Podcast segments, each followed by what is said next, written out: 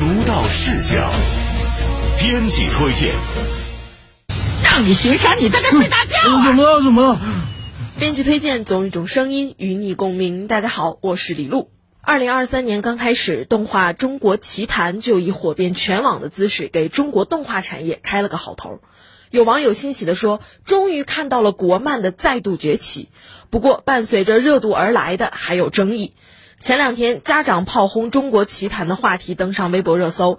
一位家长发帖对该动画表示质疑，声称动画片一般是给孩子看的，可自家孩子看了没一会儿就被吓哭了。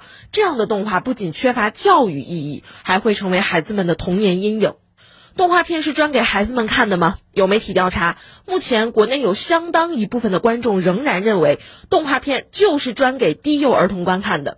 但如果我们把动画片叫回原先的美术片，会不会更容易让人理解这不是专供给小孩的产品呢？还有家长直言，动画片不是未成年人的专利，更不是家长管理孩子的工具。家长可以通过观看动画和孩子一起交流感悟，以此呵护孩子的想象力。有业内人士指出，动画影视不要因为受众层面的低幼化，而使作品本身就停留在低幼化的水平上，这样既不利于影视的自身提升，也无助于我们从小培养观众的审美。而至于部分家长口中的教育意义，反映现实生活中存在的现象，描绘现实中人物的真实感情，这不就是动漫作品乃至所有文艺作品的意义吗？动画片不见得一定要像我们小时候学课文那样提炼出中心思想才叫有教育意义。只要孩子有感悟，能在情感上得到共鸣，就是一种收获。